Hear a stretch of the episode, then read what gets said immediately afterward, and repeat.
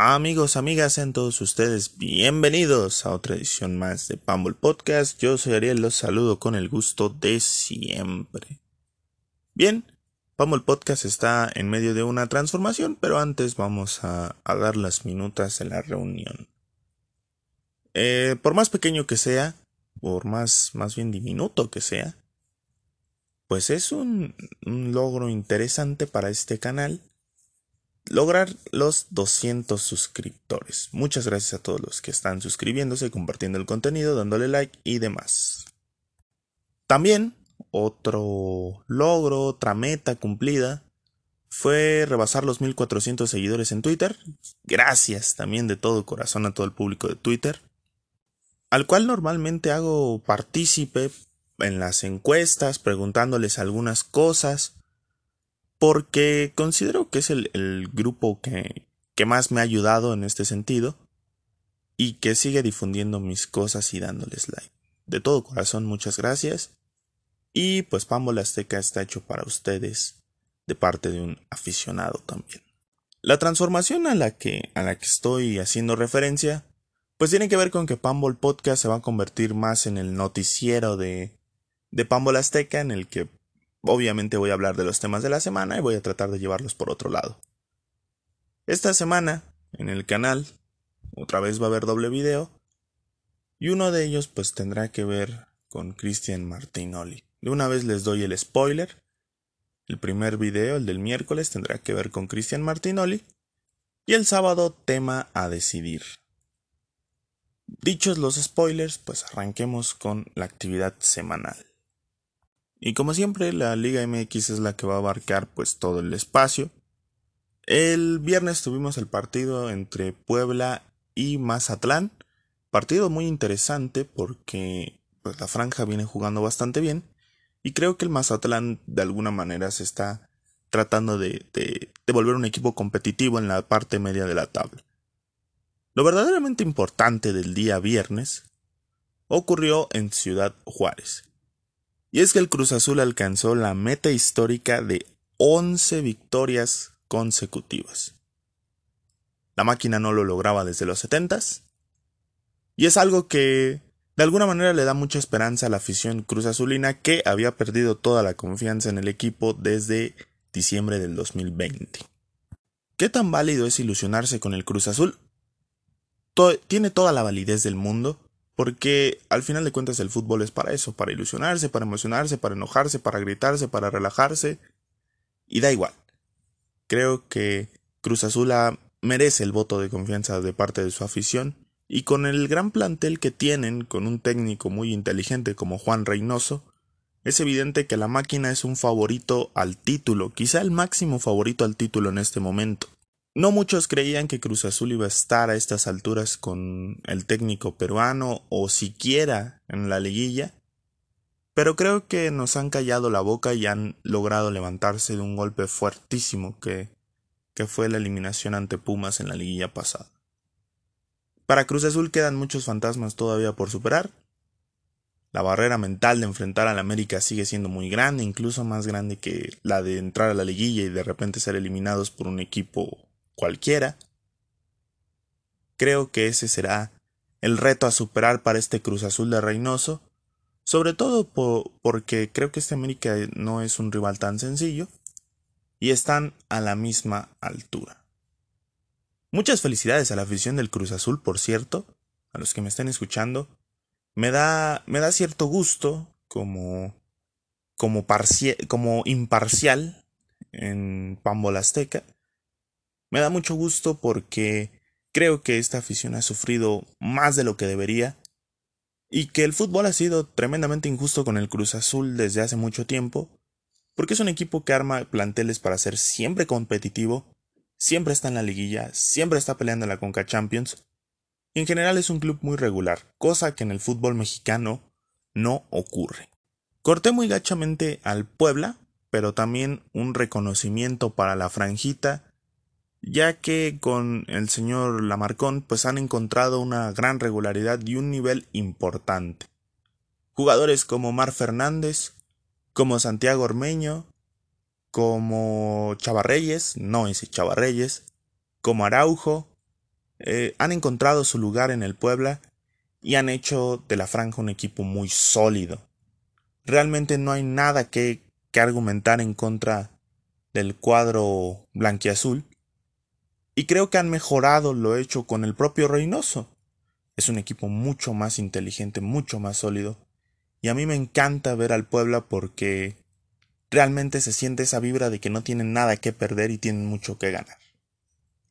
La injusticia con, con Santiago Ormeño, que es no llevarla a la selección mexicana porque Perú de plano lo cortó, pues va a seguir persistiendo. Uno de los máximos goleadores del fútbol mexicano en el año futbolístico, no tiene participación con la selección de su país. Hágame usted el favor. Aplausos para el carismático Pueblita. Aplausos, muchos aplausos para el Cruz Azul. Dos equipos que el viernes demostraron que están en otro nivel y que en esta liguilla del campeonato mexicano van a dar lata. Uno es, un gran, es el gran favorito para ganar el campeonato y el otro tiene la pinta de ser el caballo negro. En el caso puntual de Mazatlán y de Juárez, pues Mazatlán sigue, insisto, en, esta tónica de que puede levantar, puede ser un equipo competitivo en la tabla media, pero sigue siendo un club muy, muy mediocre, con todo el respeto del mundo para los cañoneros del Mazatlán. Es un equipo que todavía no se encuentra, que todavía no encuentra su identidad, que se siente hasta solo, ¿no? Incluso cuando son de las primeras sedes que tuvieron ya la apertura del estadio, pues Mazatlán se siente muy solo. No se siente como que tenga una afición de que se haya generado de manera orgánica, sino que es algo más bien artificial y un capricho del gobierno local en conjunto con TV Azteca. Thomas Boy es un técnico caduco, que por más experiencia y maña que tenga, pues no te va a aportar nada nuevo. Y creo que este equipo está en un bache desde su nacimiento. Sacar a Morelia de Morelia fue un completo error. Y los Bravos del Fútbol Club Juárez, que son otro equipo que tuvo que comprar franquicia para estar en la primera división, pues siguen siendo un equipo muy rudimentario, que patea, que te pega, que, que depende del pelotazo a, Darío Lescano y que realmente no cambia la dinámica de lo que hacía con, con Luis Fernando Tena, lo que hace ahora.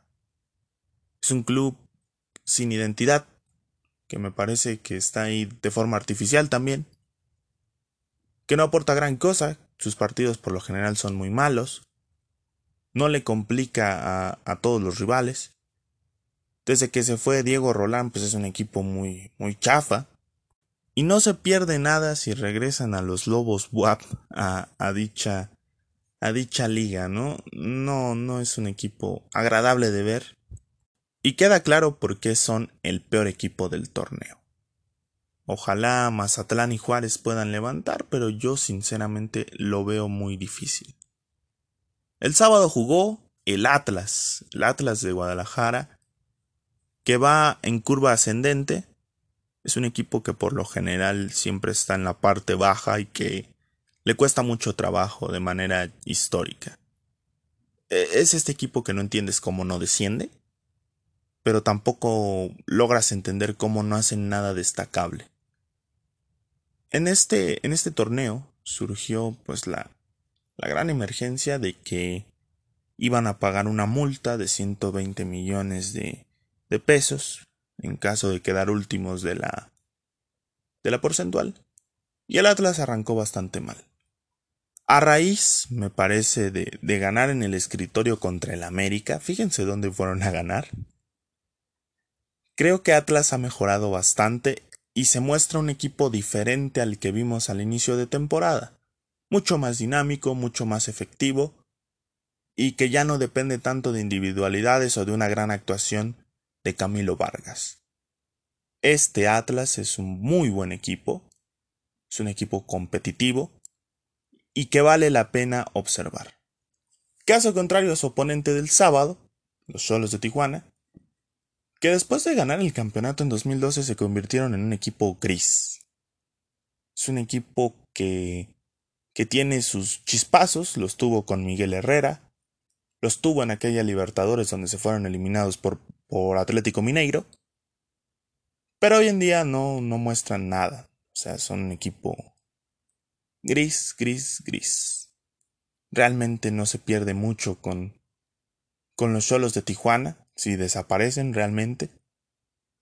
Porque arman y arman planteles repletos de sudamericanos y le hacen la chamba y el negocio a, Bragarnik pero no se ve la evolución, no se ve el cambio para bien. Traen fichajes rimbombantes, pero no funcionan. Creo que el último gran refuerzo que trajeron fue Guido Rodríguez y eso pues realmente brilló en el América, no en Tijuana. Pablo Guede no ha podido adaptar su idea a los cholos y a diferencia de lo que pasó en Morelia, el argentino se está quedando muy corto teniendo mucho más plantel teniendo mucho más de dónde echar mano. Otro partido que nos tuvo al borde del asiento este, este mismo sábado fue el juego entre las Águilas del América y el Necaxa. El Necaxa que ya cambió de técnico, antes era el profe Cruz, ahora es Memo Vázquez que pues anda rotando de equipo en equipo y desde 2015 con con Pumas pues no, no agarra nada bueno, ¿no? Vive de chispazos también. Y creo que es de estos técnicos que ya caducaron y que desafortunadamente ya no van a cambiar. El caso de América es sorprendente, porque de no ser por los tres puntos que le quitaron en la mesa, el equipo estaría invicto, tendría algo así como 34, 35 puntos, y sería pues el líder indiscutible. Un club que no, no juega tan espectacular, pero que te, te va matando, te va minando, te va minando y te va destrozando poco a poco. Solari le encontró el modo a la Liga Mexicana, muchas veces ni siquiera tienes que ganar haciendo un gran partido, no tienes que jugar a full todo el torneo, puedes jugar a medio gas. Y realmente me parece sorprendente porque Solari venía de una experiencia desagradable en el Real Madrid en donde los resultados no se le dieron, y ahora en el América pues parece que ha encontrado su, su mundo, su mejor nivel, y que ha mejorado bastante en el aspecto táctico. Álvaro Fidalgo, sin ser un futbolista extraordinario, se ha sumado como un, un elemento importante en el, en el engranaje americanista y es de esos futbolistas a los que vale la pena ver por mucho tiempo en la Liga MX. Tiene buen futuro, no me parece que sea de selección española como en su día lo dijeron cuando estaba en la fábrica, pero sí es un futbolista bastante importante y con unas condiciones únicas. En el caso de la delantera, me parece que Henry Martín tiene bien ganada la confianza de Solari, y la tenía desde, desde Miguel Herrera, por sus buenos rendimientos Creo que Viñas ha quedado a deber después de que lo compró el América. No es el mismo Viñas que se veía y realmente se le ve perdido y hasta molesto. En el caso de Roger Martínez, que se veía afuera del club, pues ha, recuperado parte de su nivel y creo que se ha convertido en una alternativa importante e interesante para las urgencias que te, de repente pueda tener el América. Mauro Laines me ha sorprendido. Es un futbolista de buen nivel, pero que yo no consideraba que estuviera al nivel del América. Y ahora es un, es un tipo importante, lo mismo que con Fidalgo, sin ser un, jugador muy brillante, pues termina por, por formar parte de ese engranaje tan complejo que utiliza de repente Solari. Amigos, amigas, esta liga es de dos equipos nada más. Cruz Azul y América. Por más que intentemos meter a Monterrey, Santos, del equipo del que voy a hablar en un momento, al Atlas, al Puebla, al Toluca. Creo que Cruz Azul y América están, están más que más que acelerados para llegar a la final y disputar un disputar pues este el campeonato por quinta ocasión entre ellos. Y será muy interesante ver qué puede hacer Juan Reynoso, que no hizo Memo Vázquez, que no hizo Caixinha, y habrá que ver cómo, cómo Solari puede adaptar su fórmula para que sea igual de efectiva y noqueadora que la de Miguel Herrera. Este América, que repito, no luce, pero como es efectivo, contra un Cruz Azul que tiene un fútbol vertiginoso, atractivo, que por momentos puede parecer trabado, de repente puede, puede no ser tan, tan inteligente o brillante, pero que tiene un espíritu indómito. Ya no le sacan los partidos con la misma facilidad, se le ve muy fuerte, se ve que el 4-0 le sentó mejor que a Pumas, equipo del que también voy a hablar en un momento, porque se liberaron de una directiva tóxica, de un técnico que ya tenía roto el vestidor y les permitió hacer limpia de algunos elementos que ya no aportaban a la dinámica del equipo. Recuperaron al mejor Paul Fernández, han hecho de Luis Romo una superestrella, han hecho de Jonathan Rodríguez un delantero mucho mejor que el promedio, Jesús Corona está entregando sus últimas buenas actuaciones, y en general el equipo se ve que está en una buena dinámica y en un muy buen momento. Si tuviera que decir quién es el, el favorito, pues mayoritario, para mí es Cruz Azul. Cruz Azul es ligeramente más, más equipo que el América, ligeramente más favorito, porque creo que, que Cruz Azul ya, ya está en, en esta mentalidad de que hay que romper la mala racha y no van a detenerse de aquí a la final del fútbol mexicano. Que a lo mejor me equivoco y pasa lo de siempre, por supuesto, por supuesto. Pero eso no quita que Cruz Azul está haciendo una gran temporada y que de nuevo está demostrando que es un equipo muy regular y con un excelente nivel. Me queda claro que lo importante del Monterrey San Luis no es cómo el San Luis eh, agudizó su crisis y sigue probando que el Atlético de Madrid se equivocó en invertir en un equipo que no tiene pies ni cabeza. Tampoco es el hecho de que el Monterrey ascendió a los puestos de calificación directa. Lo verdaderamente importante fue el tema de Rogelio Funes Mori, que alcanzó a Humberto Suazo como el máximo goleador de los Rayados de Monterrey con 121 anotaciones. No me gustó el festejo de Funes Mori, porque me parece que no hay que provocar al rival, no hay necesidad, es un momento histórico, hay que, hay que tener la calma y la humildad para mantenernos serenos.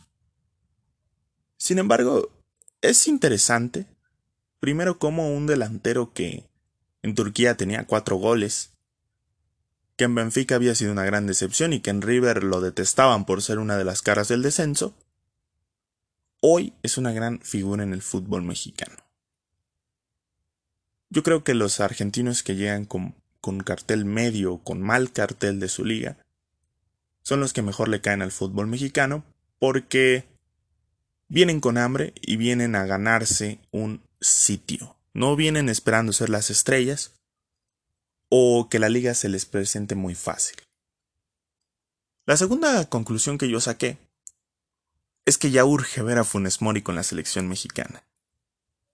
Les digo un, algo por ahí no tan importante, pero ¿qué, ¿qué es lo que yo pienso? No tengo tanta fe en que Raúl Alonso Jiménez se recupere y pueda regresar al fútbol. Raúl debe de ser muy agradecido porque su vida continúe de manera normal, pero fuera de eso realmente no, no encuentro elementos para yo decir, bueno, Jiménez va a continuar con su carrera futbolística. Y me da cierto bajón porque habíamos estado esperando al nueve mexicano que, que pudiera cargar con la responsabilidad de la delantera y complementar a dos tipos bravísimos por las bandas como Tecatito Corona y El Chucky Lozano. Pero sin Jiménez, ¿qué vamos a hacer? Javier Hernández parece estar en proceso de recuperación, pero tampoco es lo mismo. Javier ya va a ser un futbolista de 33 años, casi 34, que ha pasado por muchos problemas en extra cancha, que se le ve metido en otras cosas, y que realmente pues ya no, ya no tiene el nivel de la selección nacional. Ormeño parece que es, es eh, un One Season Wonder, como pasó con Michu, por ejemplo, y que no dará más allá de lo que está dando. Henry Martín es un 9 interesante, pero no está al nivel de Jiménez. Ni siquiera sé por qué siguen considerando a Pulido. Daniel Ríos directamente es ignorado. Y tipos como Martínez Dupuy o Santi Muñoz, pues apenas están arrancando su carrera y entregarles la responsabilidad así como así no tiene ningún sentido. Viendo este escenario fatalista, digo, hasta me, me, olvidé de JJ Macías, que me parece que si no sale de Guadalajara en el siguiente verano, va a perder ese lugar en la selección mexicana. Viendo este escenario de manera fatalista, considero que Rogelio Funes Mori, por el tema de la naturalización, por el tema del nivel y por el buen momento que atraviesa, debería de jugar la Copa de Oro del 2021 con México. No soy fan de los naturalizados. Creo que terminan por exhibirlo la incapacidad para formar jugadores en nuestro país. Pero si el contexto se da, si no encuentra soluciones en los elementos locales, pues es, es justo darle la oportunidad a este naturalizado que a lo mejor pues solo quiere una oportunidad para mostrarse. Ya le quita a Gerardo Martino probar a, Rogelio Funes Mori en competencia con Ormeño, con Henry Martín, con Alan Pulido, con Javier Hernández, absolutamente nada. Por el contrario, le da muchas más armas para observar quién debe de ser el 9 de esta Copa de Oro. Ojalá Rogelio pueda obtener eh, la oportunidad. Ojalá lo podamos ver muy pronto enfundado en la playera de la selección mexicana. Y carajo, que esto sea una llamada de atención para la, para la Liga MX, para, para los equipos formadores, Pachuca, Atlas, Pumas, que hace siglos que no sacan un delantero. Felicidades también a Rogelio Funes Mori y a toda la afición de Rayados porque es algo increíble, es algo histórico, y demuestra que el fútbol regiomontano, en base a billetazos, sí, pero también en darles cobijo, en darles identidad, en darles el apoyo, pueden formar sus propias leyendas. ¿Qué puedo decir del Monterrey en general? Me parece un equipo decepcionante, pero eso creo que es tema de otro día. Vamos a ver cómo evolucionan los rayados en estos últimos cuatro juegos. El domingo jugaron los Pumas con el Pachuca, fue un empate a dos. Puedo decir del Pachuca que cada día eh, mejoró, mejoró, mejora bastante. Es un equipo que no jugaba mal de por sí. Con Pesolano tienen una idea, tienen una identidad, pero los resultados simple y llanamente no acompañan. Y en estos últimos cuatro partidos han sacado 10 puntos, producto de tres victorias y un empate, y creo que, que por fin la efectividad empieza a estar del lado de Pesolano. Incluso la liguilla pasada ante los mismos Pumas, pues la efectividad no había sido su fuerte, fallaron muchas ocasiones y Julio González le sacó otras más. Pumas es impresentable, directamente impresentable. Eh, me parece que Lilini ha perdido el rumbo con el equipo y aunque tienen posibilidades de entrar en el repechaje, pues no deja de ser un, equipo que juega mal, que está mal armado, que la, la directiva no ha pensado en que si tienes recursos limitados, pues no te los gastes a lo tonto. El gasto de Fabio Álvarez me parece indignante, es uno de los peores jugadores que he tenido la mala fortuna de ver en la playera de Pumas, y realmente me impresiona y me indigna cómo en este tipo se gastaron 2 millones de dólares que perfectamente pudieron haber añadido al precio de Alejandro Mayorga, por el cual el intercambio era Andrés Siniestra, y no lo hicieron, ¿no? Universidad juega basura, y ayer rescatan un, un, un empate de milagro. Creo que también perdieron muchísimo con, con la salida de Carlos González y viceversa, ¿eh? Y fue más el descuido de Pachuca que la virtuosidad de los Pumas. Virtuosidad creo que no existe. Estoy aplicando un, un Springfield con, con el, la frase de, de, Jeremías Springfield, ¿no? De el espíritu más, más pequeño agrandece al hombre más, más grande, una cosa así. No es. la virtud de los Pumas. Sí es, es alarmante que el subcampeón juegue tan mal y habla terrible del fútbol mexicano que no haya regularidad. El segundo partido del domingo fue Chivas contra Santos. Guadalajara jugó 45 minutos bien, Santos jugó 45 minutos bien. Desde que adquirieron al Atlas, cada torneo, Grupo Orlegui desmantela al Santos y el Santos se las arregla para rendir increíble. Es un equipo que no tiene el gran plantel. Es un equipo que hace tiempo que ya no contrata a los Ludueña, a los Buoso, a los Benítez, a los Borghetti, a los Pony Ruiz. Pero que sigue siendo muy competitivo y difícil de enfrentar. Santos hace valer su localía y es un visitante que viene y se te indigesta como puede. Al día de ayer, la verdad es que no lo hicieron tan bien en el segundo tiempo, pero en el primero fácil le pudieron hacer tres o cuatro a las chivas. El caso de Guadalajara es más impresionante porque me parece que es otro pésimo equipo. Eh, muy irregulares, indisciplinados, con un Bucetich que se ve que ya no sabe qué moverle, no sabe cómo moverle, que quiere imponer su santa voluntad en el vestidor y que por ello mismo se está echando encima a las grandes figuras. Mandó a la banca a JJ Macías, sigue sin justificar el por qué el Canelo Angulo no juega como debe de jugar. Y es un, es un técnico que en general se ve rebasado en conceptos, se ve anticuado, se ve viejo, se ve mal. Víctor Manuel Bucetich en Chivas. El caso simpático de, de Ricardo Peláez, ¿no? Que anda poniendo sus renuncias en la mesa, que de pronto está, de repente no está que se gasta el dinero por gastárselo y que realmente me parece que ha sido una venta de humo con este hombre. Si JJ Macías quiere destacar, quiere ser el delantero de la selección nacional mexicana, pues ya debería de tomar la decisión en conjunto con su familia y con su representante de irse de las Chivas. Es un equipo que no va a cambiar, que va en involución y que Mauri Vergara tarde o temprano se va a tener que dar cuenta que las cosas ya no están funcionando. Esperemos que JJ pueda salir de ahí y que Guadalajara también encuentre el rumbo, porque es importante tener a las Chivas, es importante tener a Pumas, es importante tener a Cruz Azul y América en muy buen momento.